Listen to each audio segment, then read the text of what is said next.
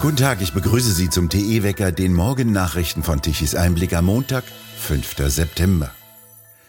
Möglichst bald eine Ministerpräsidentenkonferenz mit Kanzler Scholz forderten die Länderchefs von Nordrhein-Westfalen und Baden-Württemberg als Reaktion auf das Entlastungspaket der Ampelkoalition. Es gebe noch viele offene Fragen, über die zeitnah bei einer solchen Konferenz beraten werden solle. Wenn die Länder mitbezahlen sollen, müssten sie auch mitentscheiden können, sagte Henrik Wüst aus Nordrhein-Westfalen. Das Entlastungspaket habe massive Auswirkungen auf die Länderhaushalte, so Baden-Württembergs Ministerpräsident Kretschmann. Deswegen müssten die Länder darüber dringend mit dem Bund sprechen. Die Ampelkoalition hatte in einer Pressekonferenz am Sonntag eine Reihe finanzieller Entlastungen für untere Einkommen wegen steigender Energiepreise und der Inflation vorgestellt. Danach soll das Kindergeld zum Anfang des neuen Jahres für zwei Jahre um 18 Euro für das erste und zweite Kind aufgestockt werden. Das bedeutet für eine Familie mit zwei Kindern 432 Euro pro Jahr mehr. Der Kinderzuschlag für Bezieher mit niedrigen Einkommen, darunter Alleinerziehende, wird von derzeit maximal 229 Euro auf 250 Euro pro Monat angehoben. Arbeitnehmer mit einem MIDI-Job zahlen ab 2023 keine Sozialabgaben mehr. Erst ab einem Gehalt von 2000 Euro müssen Sozialbeiträge abgeführt werden. Die sogenannte MIDI-Jobgrenze steigt im Oktober von 1300 auf 1600 Euro.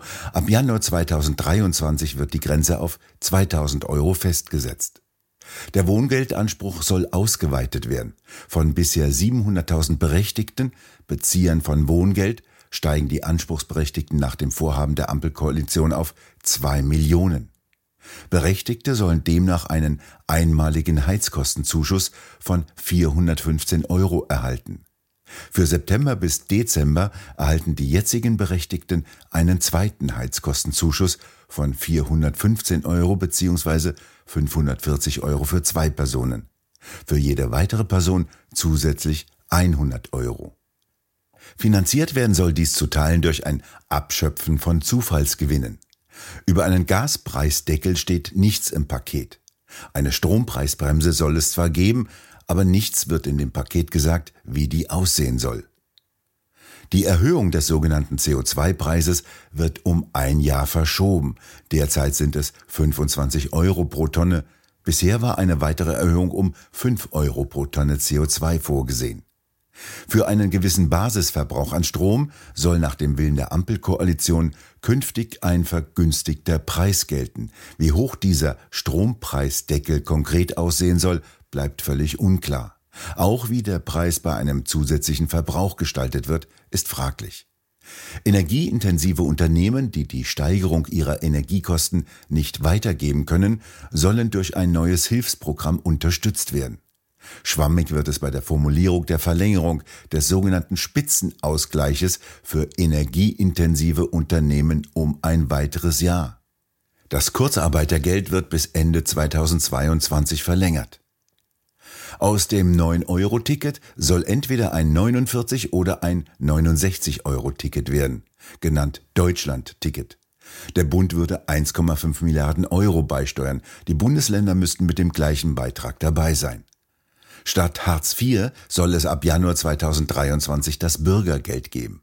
Der Regelsatz soll von derzeit 449 Euro auf 500 Euro ansteigen. Sollten Unternehmen den Beschäftigten zusätzlich zum Gehalt Zahlungen leisten, so werden diese bis zu einer Höhe von 3000 Euro vor Steuern und Abgaben freigestellt sein. Dies soll bei der nächsten Runde der konzertierten Aktion Teil der Unterstützung der Tarifpolitik werden, um eine Lohnpreisspirale zu vermeiden und die Inflation nicht weiter anzutreiben. Bei all diesen direkten Zahlungen an einzelne Bevölkerungsgruppen bleiben Selbstständige sowie kleine und mittlere Unternehmen außen vor. Wirtschaftsverbände kritisieren, dass das Paket überwiegend auf private Haushalte abziele. Der Präsident des Bundesverbandes der deutschen Industrie, Siegfried Russwurm, sagte, man erkenne an, dass die Bundesregierung den Bürgern rasch und zielorientiert helfen wolle, nannte aber das Paket aus Sicht der Wirtschaft enttäuschend und unkonkret. Viele energieintensiv arbeitende Unternehmen seien existenziell bedroht, würden jedoch kaum entlastet. Helfen würde jenen Unternehmen aus Sicht des Bundesverbandes vor allem Maßnahmen zur Beendigung der Energieknappheit. Essentiell seien sofortige Entscheidungen und praktische Schritte für eine möglichst große Verbreiterung des Stromangebotes durch den schnellen Hochlauf von Stein- und Braunkohlekraftwerken, die Laufzeitverlängerung von Kernkraftwerken und die maximale Nutzung der Potenziale erneuerbarer Energien, so Russwurm. Die Ampelkoalition verliert weiter in der Wählergunst. Nach der jüngsten Umfrage des Meinungsforschungsinstitutes INSA für Bild am Sonntag kommt die SPD auf 19 Prozent, ein Prozentpunkt weniger als in der Vorwoche. Die Grünen verlieren ebenfalls einen Punkt, liegen jetzt bei 20 Prozent. Die FDP kommt weiterhin auf 8 Prozent. Damit kommen die Ampelparteien zusammen nur noch auf 47 Prozent. Das ergebe nur eine hauchdünne parlamentarische Mehrheit. Mit Abstand stärkste Kraft bleiben die Unionsparteien mit unverändert 28 Prozent. Die AfD kann um einen Punkt auf 13 Prozent zulegen, die Linke verharrt bei 5 Prozent. Der Sprecher des Kreml, Pesko, hat sich in einer Sendung des russischen Fernsehens über die Europäer lustig gemacht. Die würden Schlaganfälle erleiden, wenn sie die Stromrechnungen sehen, sagte er laut Nachrichtenagentur Interfax. Er gab der EU die Schuld für den Stopp der Gaslieferungen über die Pipeline Nord Stream 1. Am Freitagabend hatte Gazprom angekündigt, kein Gas mehr durch Nord Stream 1 zu leiten. Begründet wurde dies mit einem technischen Defekt in einer Kompressorstation.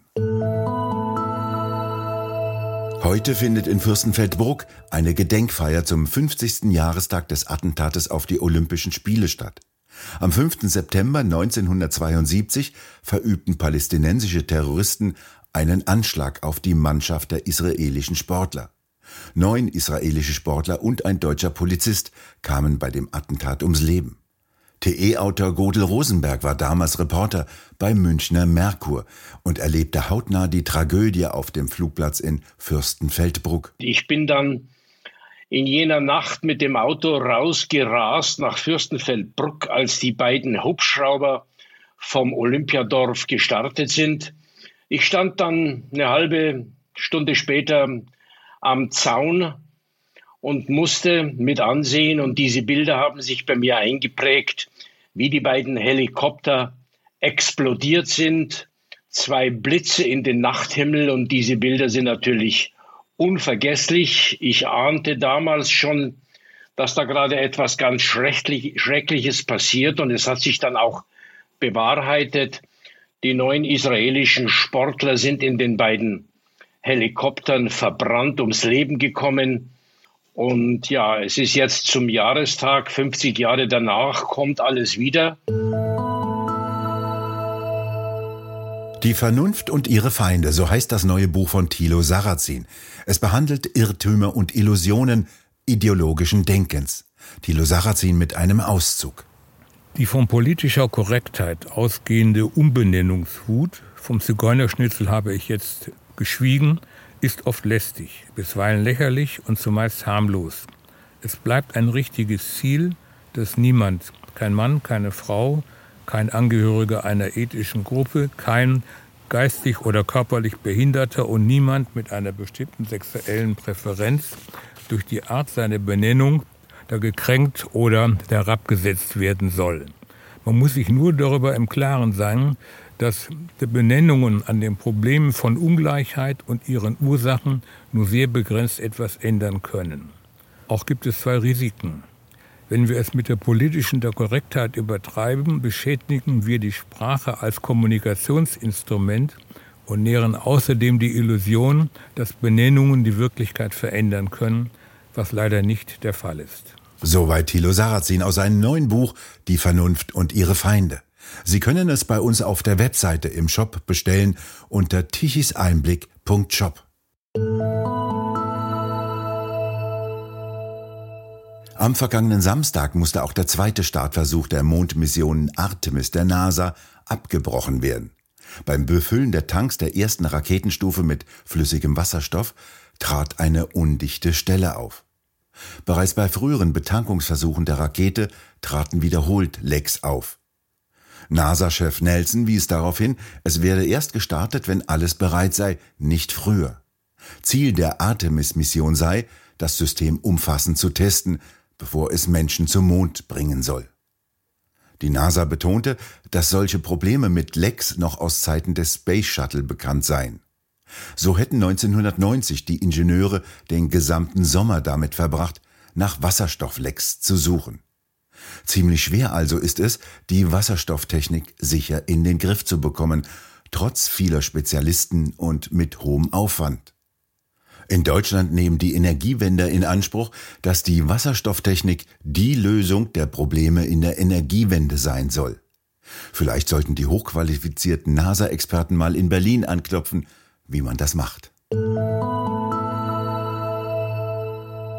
Heute gibt es noch einmal einen klassischen spätsommerlichen Hochdruckwettertag. Es wird noch einmal sonnig und trocken, ein paar Wolken können sich bilden, im Südwesten kann es nachmittags und abends zu einzelnen Schauern kommen. Temperaturen bis zu 30 Grad in der Mitte, teilweise sogar etwas darüber, im Nordosten etwas darunter. Wir bedanken uns fürs Zuhören. Schön wäre es, wenn Sie uns weiterempfehlen. Weitere aktuelle Nachrichten lesen Sie regelmäßig auf der Webseite tichiseinblick.de und wir hören uns morgen wieder, wenn Sie mögen.